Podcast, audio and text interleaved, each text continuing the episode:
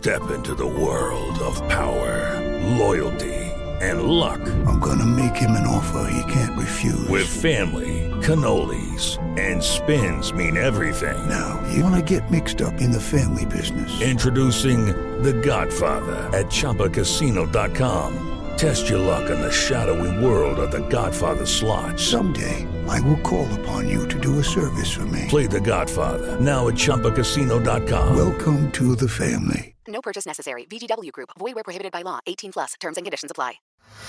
¿Tú sabes por qué se les llama peceros a un tipo de transporte público en México?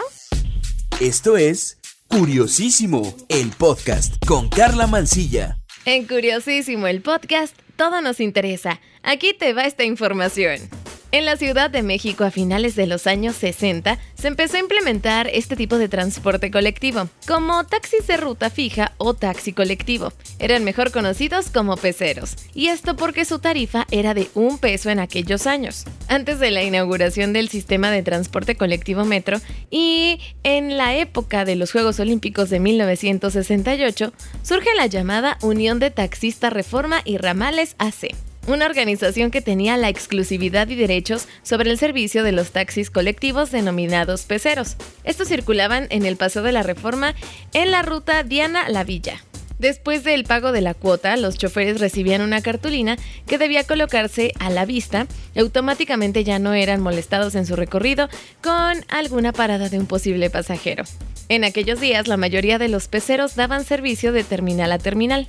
Así que para sorpresa de muchos, el origen de las peceras no llega directamente de un transporte tipo camión, sino que así se llamaban los taxis colectivos. En ese entonces los camiones cobraban entre 50 o 60 centavos. Debido a su costo, estos taxis fueron nombrados peceros. El nombre se extendió a los camiones pequeños hasta que comenzaron a cobrar esta tarifa. Entonces se llamó pecero o pecera a este tipo de camión que conocemos ahora como microbús. En muchas partes de América Latina se usa la palabra micro, esto para referirse a los camiones de transporte público sin importar su tamaño. La palabra microbús se originó a la par que se fabricó en Alemania el Volkswagen Combi en los años 50. Al ser más pequeña que un autobús, seguía siendo considerado algo más parecido a un coche que a un autobús, por lo que se acuñó el término. Su uso en América Latina para el transporte público tiene origen en los años 70.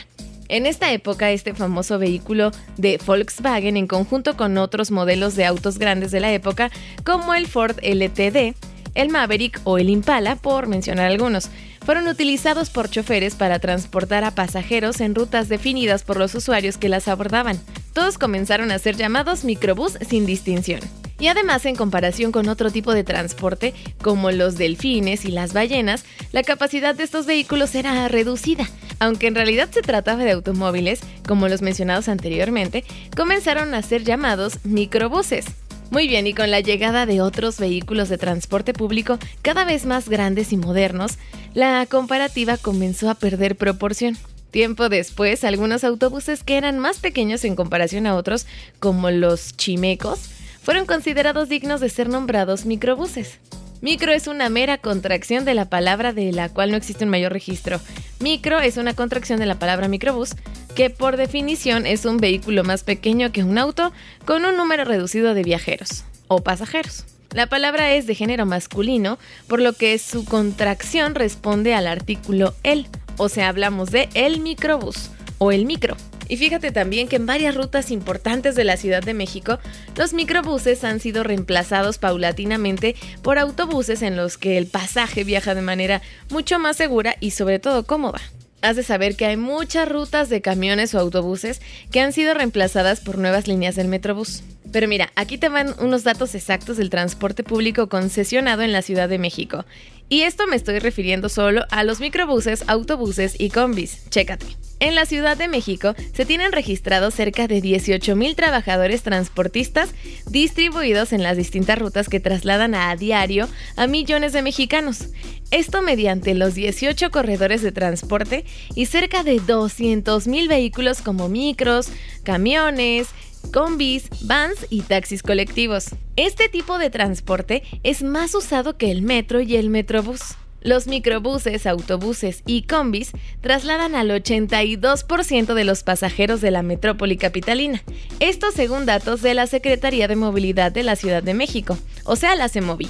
Esto implica que cada aumento de la tarifa mínima del transporte público concesionado afecte a 8 de cada 10 usuarios. El promedio de viajes que realizan los microbuses, autobuses y combis es de 11.54 millones diarios.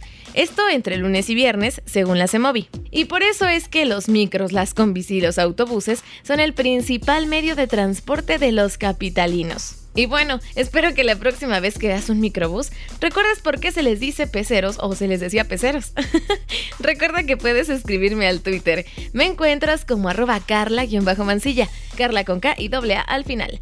Gracias por prestarme tus oídos en otro episodio de Curiosísimo el podcast. Aquí todo nos interesa. Yo soy Carla Mancilla. Cuídate, un beso.